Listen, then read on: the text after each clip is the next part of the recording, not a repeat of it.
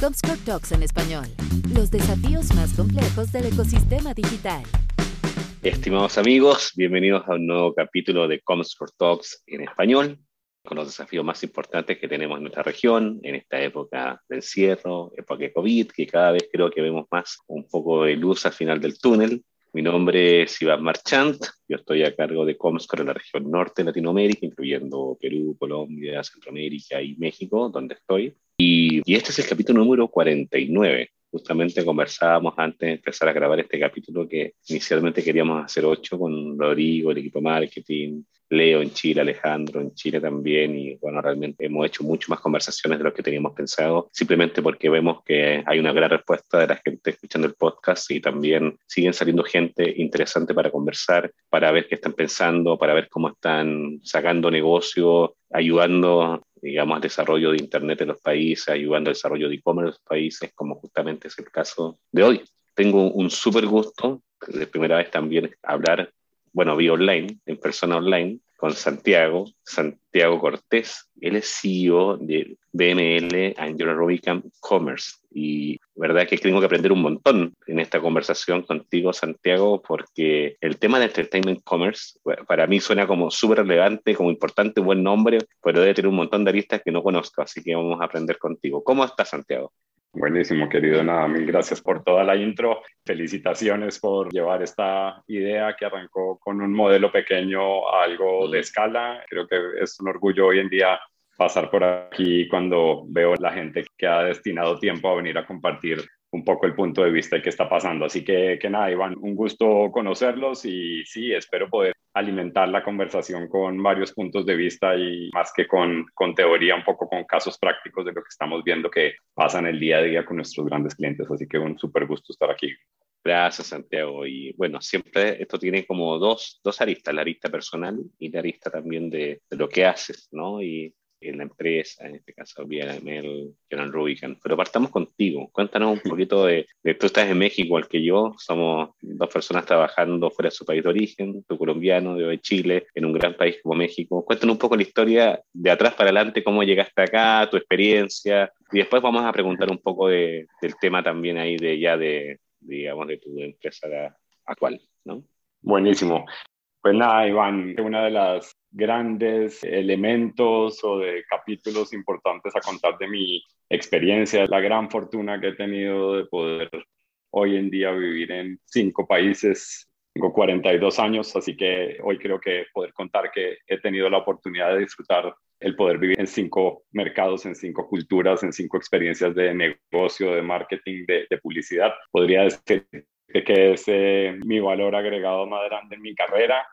Hoy, después de, contar este titular, eh, te digo que, que, me lo soñé, que no fue gratuito. Desde que inicié a trabajar en este negocio, siempre tuve el sueño de poder pensar en trabajar en una gran multinacional, que de hecho siempre hablábamos como a nuestros padres, les enorgullece contar que sus hijos trabajan en una multinacional, pero el verdadero significado detrás de eso es que su hijo tiene la posibilidad o la capacidad de trabajar en una compañía alrededor del mundo. Yo creería que eso es lo, lo más hermoso hoy de poder contar mi experiencia de trabajar por más de 17 años hoy en día para WPP, en donde he tenido la, la fortuna de, de trabajar por casi 13 años de mi vida en Ogilvy, agencia en donde realmente comencé a tocar el negocio de Coca-Cola, que fue una de las marcas que sin duda alguna me inspiró y que creo que como a muchos publicistas nos llevó a evaluar la posibilidad de estudiar publicidad. Así que nada, ahí arranca realmente mi capítulo internacional, pero previo a eso, y creo que vale la pena mencionarlo,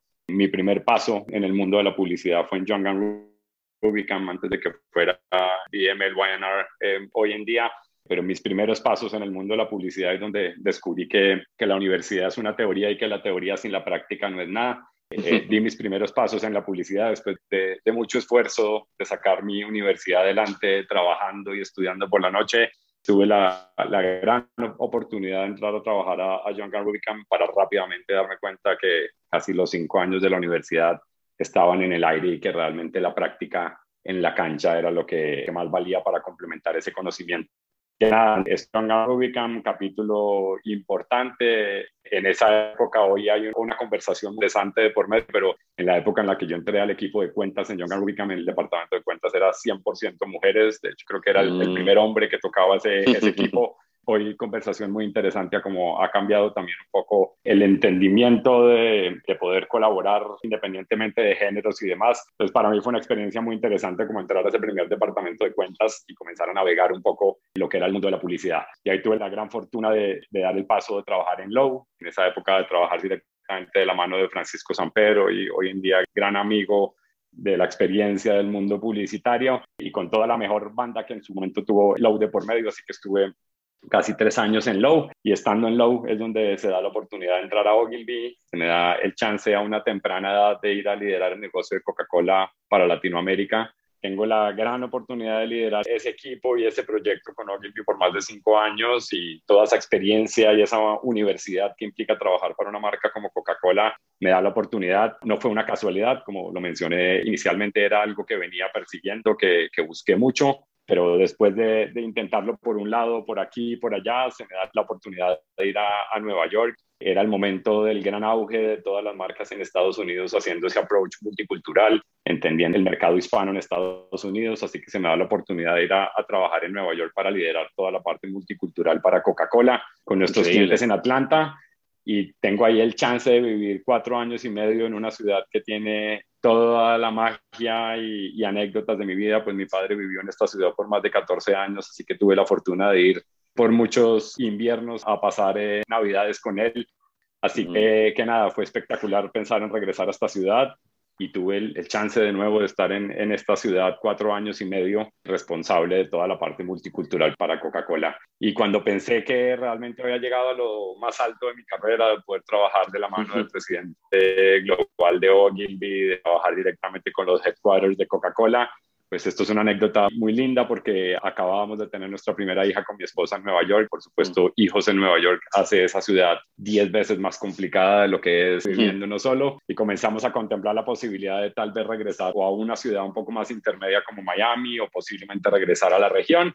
Y en esa búsqueda aparece una oportunidad, pues Ogilvy logra cerrar un negocio importante con Coca-Cola en Japón. Y una de las condiciones que piden es garantizar poder traer un equipo con experiencia en el manejo de Coca-Cola globalmente para poder acelerar el control del negocio. Bueno, esto creo que sería un capítulo que podría dar para otro podcast, pero después de haber borrado ese mail, porque me llega ese mail contando la historia, oye, Japón se ganó esto, estamos buscando este perfil, si te llegó el correo es porque está dentro de los candidatos, y yo borré el mail. Japón, Dios mío, si yo lo que quiero es irme a Miami y volver a tener un carro, tener una vida un poco más, más latina y borré el mail. En la noche le cuento la historia a mi esposa y me dice, oye, pero, pero inténtalo. Espectacular hacer un proceso con Japón, las entrevistas. Y le digo, sabes que tienes un buen punto para este momento de mi carrera, tal vez pasar por este proceso vaya a ser... Eh, ¿Qué edad tenías ahí?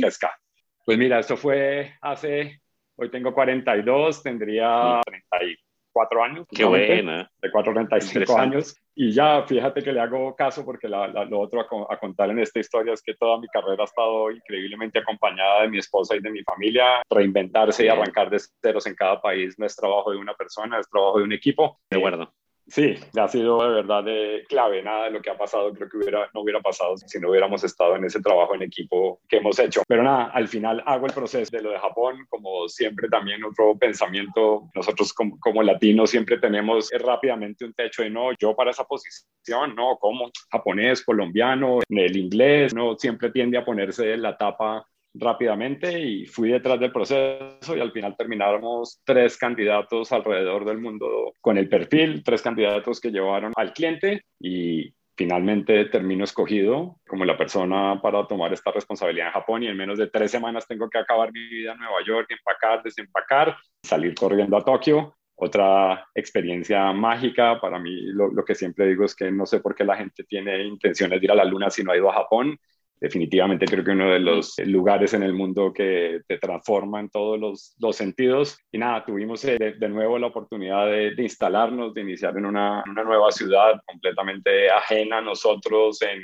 lenguaje, cultura, gastronomía, pero sin duda alguna uno de los retos más lindos que he tenido en mi vida. Tengo muy claro que Japón no hubiera pasado sin Nueva York. Creo que Nueva York fue el MBA que me preparó para irme a sentar a una oportunidad como la de Japón. Creo que de lo contrario nunca hubiera podido enfrentar ese reto. Fue un reto complejo, difícil, pero que al final logramos sacar adelante.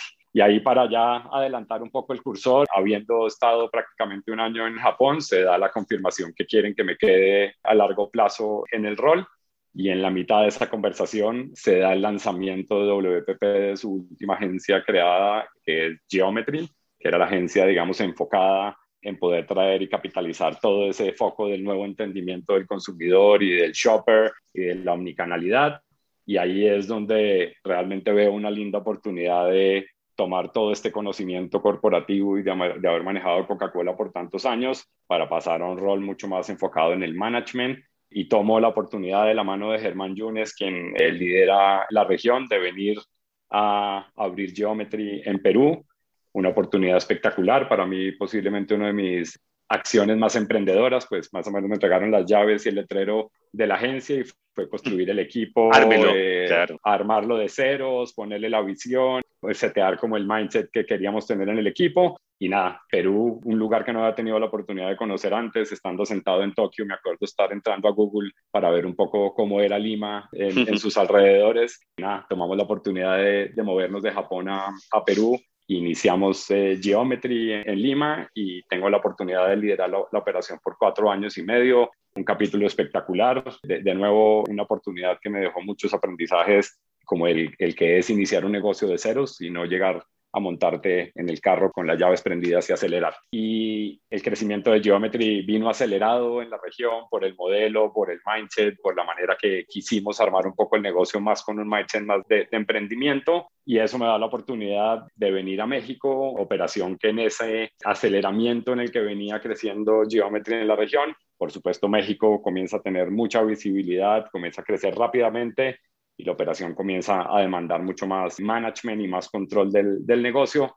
Vengo hace dos años como Chief Operator Officer, responsable de toda la parte operativa de, de la agencia y pasado un año y medio acompañado un poco de cambios organizacionales, del inicio de la pandemia y de diferentes decisiones que se habían tomado globalmente y se me presenta la oportunidad de tomar el liderazgo de la agencia. En marzo del inicio de la pandemia del 2019 soy nombrado CEO, que fue de hecho mi, mi, primer artículo y es Becoming a CEO through an iPhone, porque fue un reto increíble rearmar la agencia, ganar la credibilidad de que el equipo se mantuviera sólido y por supuesto enfrentar la gran batalla que ha sido la pandemia globalmente, que sin duda alguna nuestro negocio, como siempre durante los, las crisis económicas, es un negocio que se ve muy impactado y afectado, y haber logrado mantener el equipo unido y, la cultura y la energía creo que es uno de los retos más lindos que tuvimos. Y hoy estoy al frente del barco, hoy con una noticia grande y es que a final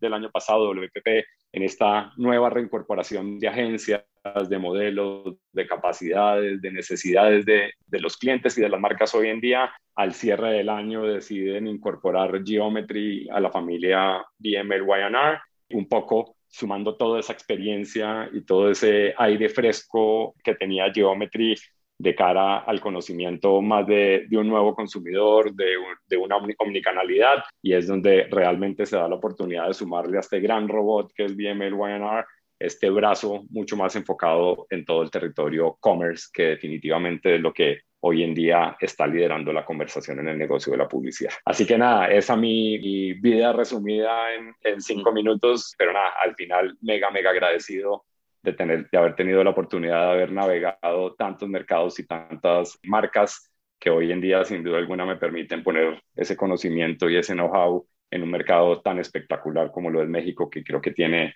todas las oportunidades del mundo por en especial reinventarse en todo el territorio commerce.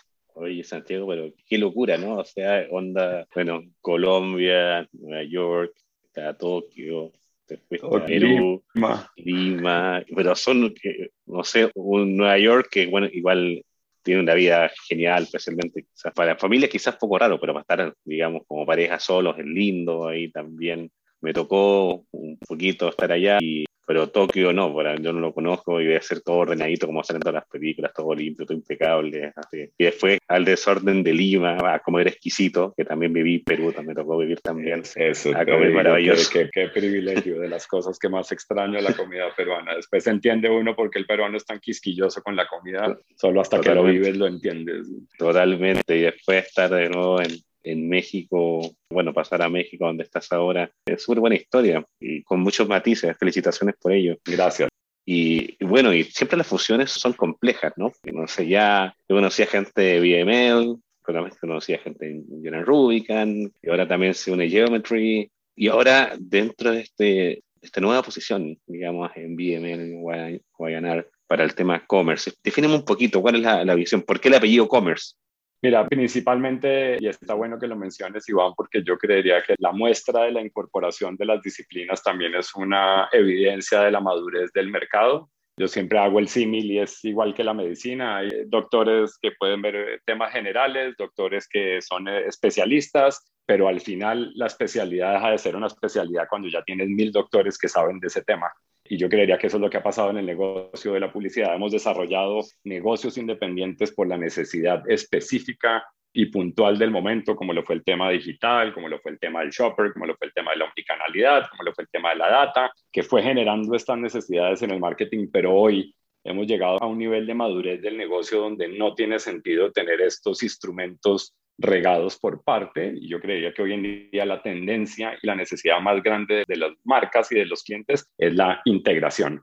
¿Cuáles son esas agencias que verdaderamente, no desde el PowerPoint ni desde el discurso, pero cuáles son esas agencias que realmente tienen esa capacidad de poder volver a orquestar todos estos instrumentos que hemos venido puesto a sonar en el camino. Yo creería que esta es la manera más fácil de explicar el, la visión de WPP de ir incorporándole a los robots más grandes estas especialidades. Y de nuevo el territorio commerce, así como lo ha pasado y que sin duda alguna estoy seguro que lo has oído de años para atrás, pero hemos tenido sea, llamémoslo tendencias o capítulos específicos, llámese la omnicanalidad, el storytelling, el shopper, la data, el digital, siempre tenemos como temáticas muy específicas a, tratar, pero la realidad es que hoy eh, lo que antes se hablaba del mundo on y del mundo off dejó de existir. Y de hecho, esta mañana hablábamos con el eh, exeo de Wonderman en México y hablábamos de eso, de, de, que no tiene sentido hablar con uno de nuestros hijos y hablarles del mundo on y del mundo off o del mundo digital o del mundo no digital. Ellos no, no entienden esa división que con la que nosotros crecimos. Al final creo que las necesidades de las marcas han cambiado, los consumidores han cambiado, los hábitos han cambiado y hoy BML YNR ha puesto un foco absoluto en poder dar lo mejor de lo mejor a las marcas y a los clientes. Y en este boom y en esta aceleración que ha generado todo el territorio commerce, eh, no, no, solo e-commerce, porque si algún e-commerce es quien ha puesto el titular de este artículo, pero creo que hoy lo lindo es el entendimiento de lo que de la evolución de ese territorio del e-commerce a lo que hoy en día puede entenderse como la versión 2.0 del, comercio electrónico. Entonces es ahí donde realmente venimos a poner ese know-how, a poner ese mindset, a no verlo como algo independiente, que era lo otro que pasaba. Entonces iban las agencias, hacían la estrategia, la creatividad, los medios y al final decían, oigan, ¿y cómo hacemos para que esto funcione en e-commerce? Eso creo que es el dolor más grande que hemos venido sufriendo de incorporar esto al funnel. Hoy en día creo que no hay conversación que haga pushback en incluir desde el inicio de la estrategia el entendimiento commerce. Entonces es ahí donde entra BMLYNR Commerce, que sin duda alguna es un nombre complejo, es un nombre que de hecho a todos nos ha tocado hacer clases para poder adoptarlo, pero al final no queremos perder la herencia que sin duda alguna tiene una compañía como BML y como John Rubicam en términos estratégicos de creatividad, de herramientas, de construcción de marca, para poder inyectar todo este know-how y la visión que tenemos alrededor del territorio commerce. Entonces, es un poco como estamos complementando la oferta. Podría decir que al final del año, donde cuando terminemos de, conformar todo lo que será la familia BML YNR, sin duda alguna nos llevará a ser por lo menos a estar en el top 3, eh, no sé si en el 2 o en el 1 de, ser el largest agency group de, de WPP en México, lo cual sin duda alguna es una súper satisfacción. Un tremendo desafío también. Oye, y el apellido Entertainment Commerce. para entenderlo bien. ¿De dónde sale? Porque ya me explicaste un poco de la visión de integrar el entendimiento del shopper, entendimiento de e-commerce, justamente integrarlo a todo el, el funnel de decisión de la agencia, creatividad, cosas que ya son conocidas por John Robican. BML lo conozco muy bien porque ha trabajado mucho el tema de analítica, el tema de data, tiene esa que está muy bonito, digamos, la mezcla de actividad con data, analítica, etcétera. Y ahora el tema de e-commerce lo entiendo perfecto. Y el entertainment, ahí como, ¿cuál es la visualización de ponerle también ese subapellido, digamos? Pues mira, yo creería que, que, mm. es fácil de aterrizar hoy en día la evolución de ese canal. Creo que mm. el e-commerce revolucionó el mundo del retail hace mucho. La verdad es que comenzó a mostrar otra manera de vender, otro canal, un canal que demandaba una estrategia totalmente distinta. Y ahí hubo un gran aprendizaje, pero que te digo que si devuelvo las páginas a 2019 y oía los planes de cinco años adelante de mis clientes y de nuestras marcas, e-commerce estaba en la agenda, pero estaba como algún día lo haremos y estamos haciendo esto pequeñito y, y trajimos al sobrino de yo no sé quién que sabe de e-commerce y estamos haciendo un taller, pero el plan que se veía era totalmente lento, cero prioritario en los planes y sin duda alguna, pues la pandemia hizo que todos los planes de marketing se rompieran en pedacitos y que todos tuviéramos que sentarnos a rediseñar esos planes y, que creo que una de las cosas lindas que también ha dejado esto es dejar de querer visualizar el futuro a cinco años y entender que hay un día a día que atajar, que atender y que si no hay paso dos, no hay paso tres y que si no hay tres, no hay cuatro y que creo que eso es lo que nos ha llevado a vivir mucho más presentes en el negocio. Pero retomando un poco el tema del entertainment commerce, mira, yo así como lo expliqué con, con el otro símil, aquí la realidad es que el e-commerce era un canal totalmente frío, era un total, un canal netamente transaccional, en donde la experiencia de marca era mínima, en donde al final satisfacías una necesidad del consumidor de agilizarle una compra sin tener que salir de su casa y el paquete le llegaba a su casa de alguna manera, pero no había ninguna experiencia de marca, no había ninguna manera de posicionarte, no había ninguna manera de generar ningún otro valor agregado más allá del precio o la velocidad de hacerte llegar el, el envío. ¿Qué pasó? Que la pandemia hizo que el retailer tradicional comenzara a desaparecer. O sea, lo hemos visto, retailers tan importantes en Norteamérica como JCPenney, como Sears, como J. Crew, como GNC, prácticamente fueron a la bancarrota con todo el tema de la pandemia y eso sin duda alguna pues hizo que tuviéramos que mega acelerar la nueva manera de vender y, la nueva manera de entender el comportamiento del consumidor. Yo creo que la semilla más contundente y la que realmente detonó esta conversación del entertainment commerce fue la reinvención de China, quien realmente puso en el mercado un ecosistema avanzado y muy bien estructurado para realmente hacer lo que ellos denominaron el live stream e-commerce.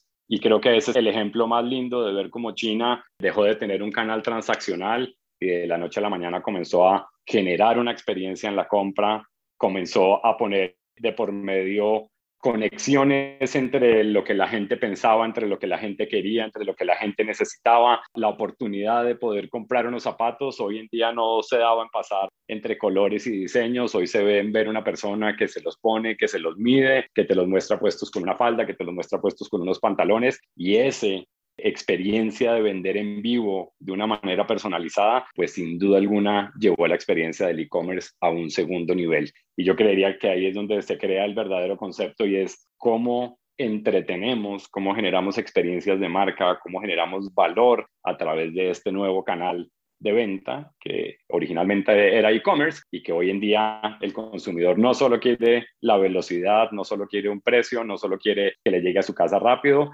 quiere poder vivir una experiencia más divertida, más personalizada, que sin duda alguna le supla todas sus necesidades, pero con la garantía de saber que compró lo que realmente conectó no solo visualmente, sino emocionalmente y cómo se lo logramos vender. Entonces, nada, creo que China, gran pionero en este concepto del live stream e-commerce, lo cual comienza a marcar esta tendencia en el mundo de reinventar la experiencia de vender en todos nuestros puntos e-commerce, porque de nuevo no está e-commerce, están todos los marketplaces, están los e-retailers. Hoy el mundo commerce es mucho más grande de nuevo de lo que la gente entendía como el territorio e-commerce. Entonces, nada, creo que ahí viene la gran reinvención y el challenge en especial que tenemos todos de cara hacia el futuro y es cómo arrancamos de una hoja blanca a rediseñar esa experiencia, a entender que hoy lo que busca el consumidor es totalmente distinto y cómo el retail físico va a cambiar totalmente de rol, porque hoy en día va a ser mucho más dado como un showroom. La gente va a ir al espacio físico a tocar, a mirar, a probar, pero la gente no va a salir de ahí con una bolsa.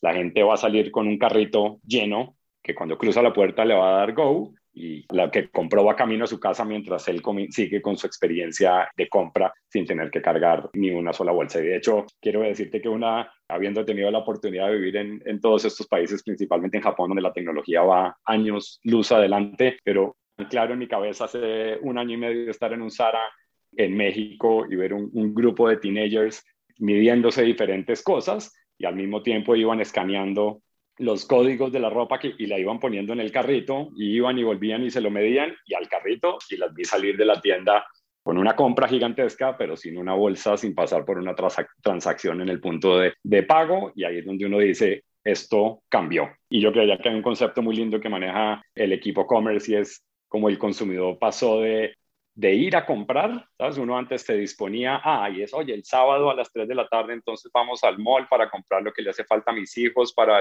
lo ponía en la agenda. Y hay un concepto muy lindo y es que fuimos de from going to shopping to always shopping. Y es como ya no mm. existe esa tarea de programar la venta, constantemente estamos en esa compra durante el día, mientras vamos en el transporte público y vamos viendo y vamos metiendo en el carrito. Entonces ya no nos preparamos, ya no nos agendamos para ir a comprar. Estamos en un mindset de compra permanente desde que nos levantamos hasta que nos acostamos. Y de nuevo creo que eso es lo que hay que terminar de entender. No todos los zapatos le quedan a todo el mundo y eso es lo que las marcas también tienen que entender. No se trata de salir a hacer todo y entonces quiero tener mi shop y quiero tener a Amazon y a Mercado Libre como marketplace y no se trata de salir a hacer todo, se trata de entender que realmente le suma valor a, tu consumidor y hacer un proceso de iteración y de adopción de las nuevas tecnologías. Pero lo lindo es que creo que, como lo dije, todo el mundo tiene una hoja blanca y la cancha quedó nuevamente limpia para iniciar un nuevo partido y crear una nueva manera de jugar en el territorio commerce.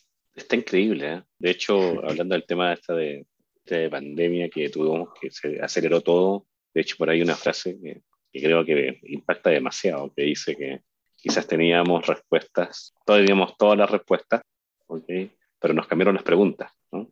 Y desde el año pasado, desde marzo en Latinoamérica, antes en otros países, pero desde marzo sí, de verdad que cambió mucho la forma de ver. Los que no tenían e-commerce, muchos sacaron su e-commerce, prefirieron ir cojeando con un e-commerce, tener algo, en vez de estar en cero las tiendas chicas, pensando también no solamente en los grandes conglomerados económicos, sino también las tiendas pequeñas de tener su ubicación al menos en el Google Maps, algo en Facebook o en alguna red social, tratando de buscar consumidores más allá del, del zip code que están acostumbrados a atender. Así que sí, realmente a todo nivel, empresas grandes, pequeñas y medianas también cambió. ¿Y tú qué has tenido esa, esa experiencia multinacional? Y considerando también lo súper importante que dijiste, el tema de que que hay que tratar de que el e-commerce sea una experiencia más que un sistema así como plano de ir pasando por un funnel aburrido a llegar a algo de más experiencia. ¿Cómo ves la diferencia entre el comprador e-commerce latino con el comprador de e-commerce en Japón, que es esta tecnología mucho más adelante, con el Nueva York, etcétera? ¿Qué, ¿Cómo nos ves? Mira, yo, y, es una buena pregunta, porque justo también esta mañana la, la brainstormeábamos en una sesión y es cuando uno entiende en especial el tamaño de este país, las dimensiones de lo que pasa en un país como Brasil, pero en especial México, quien hoy creo que comienza a marcar la tendencia hacia Latinoamérica, creo que todavía estamos muy en pañales en términos de la experiencia commerce, lo cual es una linda oportunidad, pero al mismo tiempo un reto, porque otra de los grandes aprendizajes que hemos tenido es que los cambios tecnológicos no solo requieren de una inversión y de un replanteo de infraestructura. Yo creía que los retos más grandes que tienen las compañías en esas transformaciones son las transformaciones de mindset, porque de nuevo tú no puedes poner el, el Rolls Royce y el Ferrari enfrente de la casa, pero si lo que tu familia sabe manejar es bicicleta, pues no estás cambiando absolutamente nada. Entonces creo que los retos más grandes que tenemos a nivel corporativo es cómo poder hacer ese cambio de mindset en los líderes del negocio para poder acelerar y adoptar estas nuevas tecnologías. Pero creo que en Latinoamérica todavía hay mucho por hacer. Creo que, que, la gente está perdiendo el miedo, que estamos comenzando a iterar, que estamos pudiendo mover que la aguja se mueve de 4 a 6 eh, y eso ya genera las primeras reacciones y dice, oiga, no lo puedo creer, por eso lo generó esto. Sí, te lo puedo medir, te lo puedo evidenciar y yo creía que eso es lo que cada vez abre más la, la oportunidad, pero creo que hay mucho por hacer todavía.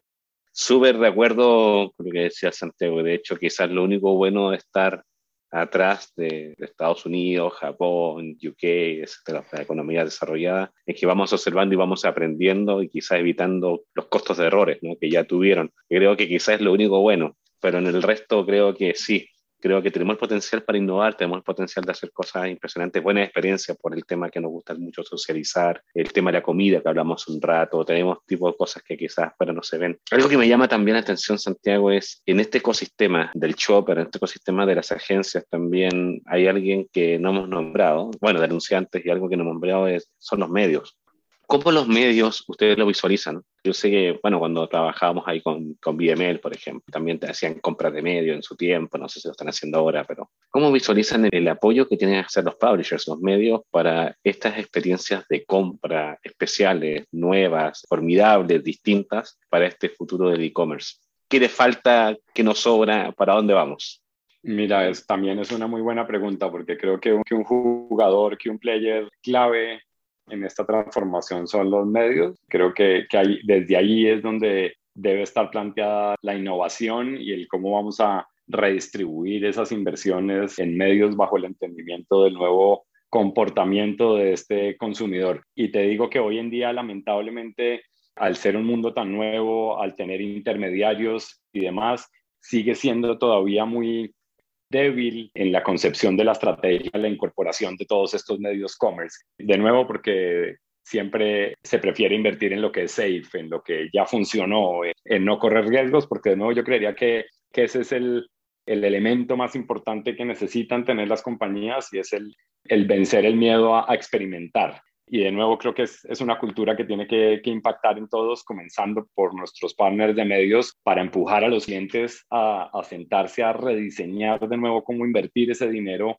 en estos nuevos medios que un poco más allá de, de la necesidad, también es la única manera de comprobar el efecto de los esfuerzos puestos en el canal, porque al final pues pones una inversión en medios y al final esperas un resultado de eso. Entonces todos estos medios, sin duda alguna, por la capacidad de tener el análisis de la data, nos permite comenzar a traquear mucho más rápido qué es eficiente y qué no es eficiente. Comenzando hoy por lo más básico que se llama un, un A-B testing, y es salir con dos piezas similares del mismo objetivo de comunicación, distinto diseño, distinto copy, dejarlas iterar. Cuando entendemos que está funcionando mejor con el consumidor, apagamos la pauta de la que no performa bien y dejamos únicamente la que funciona bien. Pero de nuevo, la invitación es experimentar, experimentar, experimentar y es esa rueda de nuevo la que nos va a permitir. Y del lado de medios necesitamos ese acompañamiento. Yo creería que, que, necesitamos esa reinvención y más que la reinvención, el entendimiento de esos nuevos medios para que realmente puedan ser incorporados desde los planes de medios para las marcas y no nos quedemos únicamente en lo tradicional que hoy en día mapeamos en términos de medios. Súper de acuerdo. Estoy súper de acuerdo. Yo creo que para los medios justamente el e-commerce es una tremenda oportunidad. De hecho, están creando mucho contenido para empresas de e-commerce. Tú sabes, ahí está el mundo de los marketplaces, haciendo negociaciones con los medios para que crean contenido y, y este contenido genere interés para la gente y después del, del contenido, la recomendación, llegue directamente con el link hacia la compra. Bueno, todavía cosas que quizás tú decías que eran un poco muy lineal y muy aburrido, que obviamente hay que trabajar la experiencia y está lo bonito que están haciendo ustedes. De acuerdo. ¿Qué recomendarías a las marcas? Tú que has vivido experiencias en países hiperdesarrollados, Japón, Estados Unidos, que quieren, que todavía están ahí entre el ir y venir de cómo lo hacemos en e-commerce, especialmente en esta época de, de pandemia, encerrado, buscando nuevos consumidores. ¿Qué, qué puedes recomendar? ¿Qué, ¿Qué, es lo que está funcionando? ¿Para dónde pues debería mira, ir? Yo creo que hoy en día Mira, varias recomendaciones. Número uno, entender que así como hemos evolucionado los conceptos hace a la vuelta de la esquina, hace menos de dos, tres años, el discurso, la frase cliché que oíamos en todas partes es que la data era el nuevo petróleo, que la data era el nuevo petróleo. Hoy la data dejó de ser el petróleo y se convirtió en agua. Y todos la tenemos, todos tenemos en casa agua y el gran reto está en quién sabe utilizar mejor esa agua. Eh, entonces dejamos de tener petróleo, pasamos a tener agua. Hoy creo que uno de los grandes retos que encuentran las compañías es, ¿y ahora qué hago con toda esta data? Porque la dinámica del negocio ni siquiera me está permitiendo interpretar esta data para tomar decisiones de negocio, porque todo está pasando tan rápido que no puedo esperar a que bajen el reporte, sino que tengo que bajar el martillo mañana de hacer el descuento o hacer la promo o ejecutar X o Y plan. Entonces, hoy en día creo que uno de los grandes retos es priorizar y entender realmente de esa data qué es lo que más nos, nos puede dar insumos para aplicarlos en la práctica de la estrategia, dejar de tener tantos fuentes de datos y comenzar a centralizar esa información, que de nuevo creo que mi símil de la, de la orquesta funciona para aquí y es que también las compañías en este afán de construir data pues crearon múltiples unidades dentro de las compañías y hoy de nuevo tienes un pulpo que no tiene cabeza y sí tiene mil patas y hoy está la gran necesidad de comenzar a centralizar esa data. Entonces, mi primera recomendación, queridos marqueteros y líderes de, de marcas, es prioricemos, hagamos un pareto de lo que hoy tenemos y quedémonos con lo mejor de lo mejor. Y sin duda alguna, el experimentar. Coca-Cola hace muchos años tenía una regla de negocio de, cómo distribuir los esfuerzos de marketing y era, me falla mi cabeza, era 70, por supuesto lo que ya funcionaba, lo que ya traía un, crecimiento, lo que traía un, un histórico, un 20 en adoptar lo nuevo que ya había funcionado y un 10 de un dinero que siempre había que pensar que no iba a volver y que era netamente destinado para experimentar. Y esa dinámica de pensar, sabes que ese dinero no me va a traer retorno, me va a traer aprendizajes. El retorno de este 10% de mi budget va a ser aprender. Y no voy a tener ninguna expectativa de crecimiento aquí más que iterar, aprender y cuando me funciona lo muevo al otro de, de, de mi budget. De nuevo, vuelvo y te digo, es, fíjate que es un tema básico, fácil de explicar, pero es un tema de mindset. Y es como, ok, entonces ya mi jefe no me va a castigar si pierdo este 10% de mi budget porque lo que me dijo fue, úsalo para experimentarla y de esos errores, de aprender, recoger lo bueno y lo malo y llevarlo a la práctica. Pero esa visión de llevar a nuestros marqueteros a ser mucho más aguerridos, mucho más abiertos a experimentar y a cometer errores, creo que definitivamente va a hacer que comencemos a tomar ventajas competitivas en este nuevo territorio e-commerce. Y por último, que podemos seguir hablando de herramientas, de los múltiples tentáculos del pulpo que hoy tiene el mundo e-commerce, el tema de la tecnología en términos de data, en términos de CRM, en términos de e-commerce, de shopper marketing, de todas las múltiples disciplinas y acciones que podemos sumar en, en, un funnel o en un plan de marketing, pero hay un elemento que seguirá siendo gran distintor, que seguirá siendo el valor agregado, que seguirá siendo el uniqueness, que seguirá siendo el diferenciador y se llama creatividad. Mañana todos vamos a tener las, las plataformas de e-commerce, todos vamos a tener acceso a participar en los diferentes puntos de contacto la única manera de destacarnos, de hacernos diferentes, de pelear con lo que mi competencia puso, se llaman las ideas. Y por eso creo que el concepto que más hemos abrazado y que más hemos querido realmente explotar es el del Creative Commerce, como esa creatividad comercial desde el entendimiento de todos los nuevos puntos de contacto realmente nos va a permitir poner la mejor idea en ese clic, en ese deslice de su dedo hacia abajo de un consumidor, cómo voy a hacer que ese consumidor pare y le dé interés en leer lo que yo puse. Entonces, de nuevo, todos mañana vamos a tener todos los vehículos, unos más pronto, unos más lejos, eh, otros en el mediano plazo. Al final, el verdadero valor distintivo va a estar en las ideas y el cómo lo hicimos único en ese territorio de, de conversación con el consumidor. Para mí, hoy en día, es una mezcla de ingredientes, nadie tiene la receta perfecta, no existe la receta perfecta.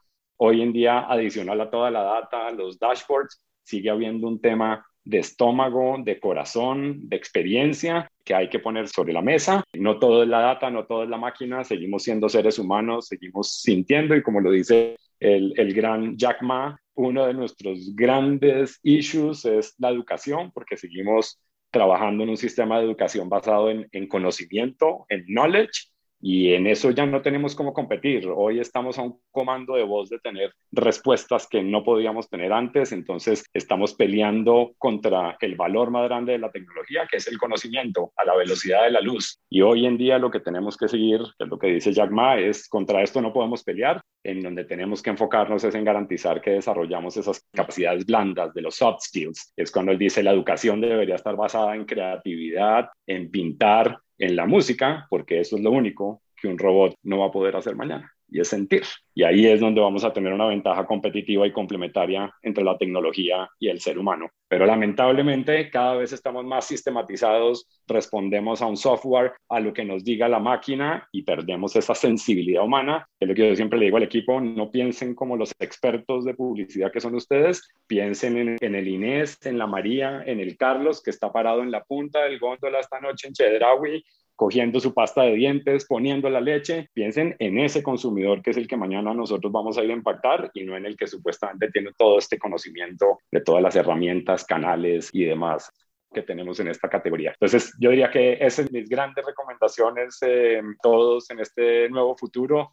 Creo que se nos viene un capítulo lindo a todos. Creo que de nuevo todos nos resetearon con el botoncito chiquito de atrás y comienza un nuevo juego y de nuevo los, los más aguerridos siempre serán los que llegan más lejos. Así que creo que la invitación está que todos pongamos toda la carne en el asador de cara a lo que viene y podamos realmente reinventar esta nueva experiencia comercial que nos deja la pandemia me gusta lo que estás contando, especialmente por el tema de que tú consideras que la tecnología técnicamente está alcance cualquiera, ¿no? Un bueno patente, pero llega un momento que será, digamos, un commodity casi. Se va moviendo quizás en bloques a nivel de los países o mirando lo que está, lo que está haciendo un país más adelantado y después lo vas a traer acá, alguien lo va a traer y después va a ser un commodity y la diferencia va a ser el pensamiento, la actividad, el entretenimiento, el hacer las cosas que sean una experiencia, que creo que es lo que ustedes están haciendo dentro, de, digamos, de, la agencia, ¿no? Verdad que no lo había pensado, como tú lo propones, que el tema de que, que, tenemos que ser, tratar de ser únicos, ¿no? Y eso lo da la creatividad, eso lo da el pensamiento, eso lo da la observación, lo da, lo da la investigación, como tú decías, que tus creativos o tu gente ahí, tus equipos le dicen, piensa en el Bayer Persona, este Juanito de 35 años que está en la góndola de Chedraui, como decía, ¿por qué va a elegir una marca u otra? ¿Qué le genera, qué le inspira, qué le mueve y por qué usa la marca A y la marca B y entenderlo? ¿Okay? ¿Y por qué me está eligiendo la competencia y no, y no a mí? ¿O por qué me elige a mí? Entender qué me eligió a mí y por, qué me va a y por qué me va a seguir eligiendo a mí. Y esas son preguntas que son maravillosas. Así que te cuento, me gusta tu punto de vista. Me gusta, me gusta que te haya detonado esos pensamientos, Iván. Creo que, que estamos de nuevo en un momento hermoso de replantear todo, pero que sí, yo fíjate que vengo hace varios años diciendo y el equipo de Perú no me lo negará que yo digo que la tendencia más grande es el back to basics vamos a, volver a lo básico, vamos a, volver posiblemente al trueque. ¿Sabes? Oye, tú sabes de esto, yo sé de esto, complementémonos, no te pago un dinero, es una sumatoria de cosas de yo tengo arroz, tú tienes papa, intercambiamos, pero creo que allá vamos a volver y creo que de nuevo es el, el cómo entendemos esta evolución tecnológica y demás, pero al final entendemos que somos seres humanos, que nunca dejaremos de serlo y que al final tenemos un tema que es el sentir, el pensar y, que eso es lo que tenemos que saber capitalizar en estos momentos donde los consumidores buscan una experiencia detrás de la marca más que comprar unos zapatos, más que comprar una chamarra. Está definitivamente el, el tema de qué me das tú, qué no me da la otra persona, que es lo otro que es el símil que hago y es, esto es una relación de pareja. Y cuando uno termina escogiendo una pareja es porque esa persona le da algo que no le dan las otras cinco personas o tiene un valor único que hace que uno se aferre a esa persona. Igual pasa con las marcas, a diferencia que hoy en día el comportamiento del consumidor es muy infiel, porque es, es lo otro, ya no hay esa fidelidad de los consumidores en una sola marca, el consumidor explora en ocasiones de consumo, en momentos distintos, explora diferentes marcas y hoy en día también es lo que tenemos que entender y es esos momentos claves en donde sí soy parte de su vida y en donde no. Pero sí, creo que es, es un, momento interesante de la mezcla entre, entre lo más real y lo más humano y todo el avance de la tecnología que sin duda alguna trae cosas positivas, pero también negativas como tomar decisiones únicamente basados en un Excel y no en lo que nos dice a veces el estómago de por medio. Sí, no, y totalmente de acuerdo en el tema de competencia, ¿no? Por el, antes quizás uno tenía que cruzar una avenida completa o quizás cuántas cuadras para ir de la farmacia A a la farmacia B y ahora está a un clic de distancia, así que con mayor razón hay un tremendo challenge ahí para las marcas. Oye, Santiago, y, justamente... Ah, sorry, dime, dime. No, no, no, que te iba a contar una anécdota que me detonas rápidamente con esto también y es, y para no entrar en el tema de nombrar marcas específicas, pero fíjate que, que tuvimos un task en, de hacer una devolución muy rápida y, y al final lo que disparó el pensamiento, el insight, la estrategia es, antes de la pandemia, la usabilidad del QR code era esto, había 10% de posiblemente la población que lo utilizaba. Hoy en día tienes abuelos, adultos, jóvenes y niños totalmente familiarizados con un vehículo que te lleva y te redirige a algún punto. Y lo que entendimos fue eso. Y dijimos, vamos a QR codizar México. Esa es la estrategia. Vamos a QR codizar México para a través de esos QR codes poder conseguir los golden records más poderosos de, de, una campaña. Y hoy en día, de hecho, esta semana recibimos la data de evolución y ha sido un, un, éxito completo, pero de nuevo ahí lo que yo aplaudo es como, ay, sí, tienes razón, eso es una buena idea, déjame entonces la escalo a global para ya, se murió la idea, no hay, es el momento de capitalizarla y nos pasó cuando contamos la idea que el cliente dijo, está súper buena la idea creativa, pero aquí la idea es el QR Codizar México. Con eso es con lo que nos queremos quedar y vamos a poner foco en lograrlo, en hacerlo, en empaque, en out of home, en digital, en todos los puntos de contacto, vamos a QR Codizar la experiencia. Y hoy creo que tenemos un caso de éxito, pero más allá del caso de éxito de los resultados, es el caso de éxito de un cliente que la supo ver, que la supo ver en ese momento. Y tiene que ser valiente también, ¿no? Sí, valiente para tomar la decisión. sí, visión y valentía. Brave clients es lo que se oye en los muchos artículos de, de lo que uno lee. Necesitamos clientes más valientes. Es brave clients. Necesitamos William Wallace en, encima de las marcas. Totalmente de acuerdo. Quiera, quiera, salir a batallar. Totalmente de acuerdo. Oye, mira, llevamos una hora conversando, qué, qué rápido pasa. Oye, Santiago, siempre preguntamos, finalizando los podcasts, que ¿Cómo lo haces tú para mantenerte el día?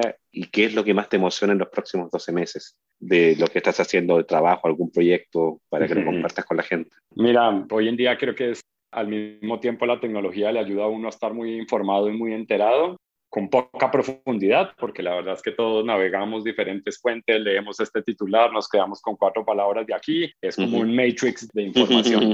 que, mira, yo siempre he dicho que de hecho si uno pone fotos de los perfiles de la gente que trabaja en el mundo de la publicidad y de la creatividad y posiblemente esto sin aras de atacar a ninguna otra categoría, llámese financiera, llámese cualquier otra categoría, eh, los perfiles son muy distintos. Siempre hay una energía de, en la creatividad y demás que se ve plasmada, que por más de que esa persona tenga años, sigue irradiando esa juventud de pensamiento y de, de estar un poco al día de lo que pasa en el día a día independientemente de la edad. Y yo siempre he considerado que posiblemente ese es el, el valor más espectacular de trabajar en este oficio y es el de estar en el día a día constante brincando de categorías de aviones a combustibles, a leches, a gaseosas, a bebidas alcohólicas, a coches, a aceites de carros, a cremas de dientes, que no hay escapatoria para no tener una foto grande de lo que pasa en el día a día, de cómo se comportan las marcas, de cuáles son las grandes tendencias. Y por supuesto sumado al valor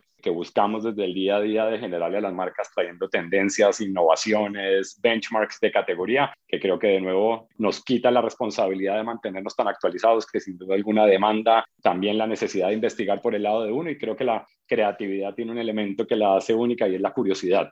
Y la curiosidad de los publicistas siempre nos lleva a estar entre las ramas aprendiendo de A, de B y de C pudiendo traer como esa perspectiva a la mesa. Pero yo hoy más que nunca reconozco que este oficio, por más de que también te saca canas y es demandante y es duro y es exigente, es un negocio que te da ese esa dosis de, de juventud eterna por mantenerte realmente Al día. en un mundo tan que cambia y que evoluciona y que te implica saber qué pasó en China y qué pasó aquí. Pues para mí esa es mi fuente de, de inspiración más grande. Hoy en día lo declaro y más allá de mi pasión, de mi amor por la publicidad, que muero y trasnocho y vivo y como por ella, yo creería que hoy después de mis largos años de experiencias, de haberme enfrentado a diferentes mercados, culturas, hay varios aprendizajes, uno de ellos que también lo repito mucho y es que entendí que no hay gente mala ni gente buena en el mundo laboral, sino que hay gente que quiere destacarse y otra que no.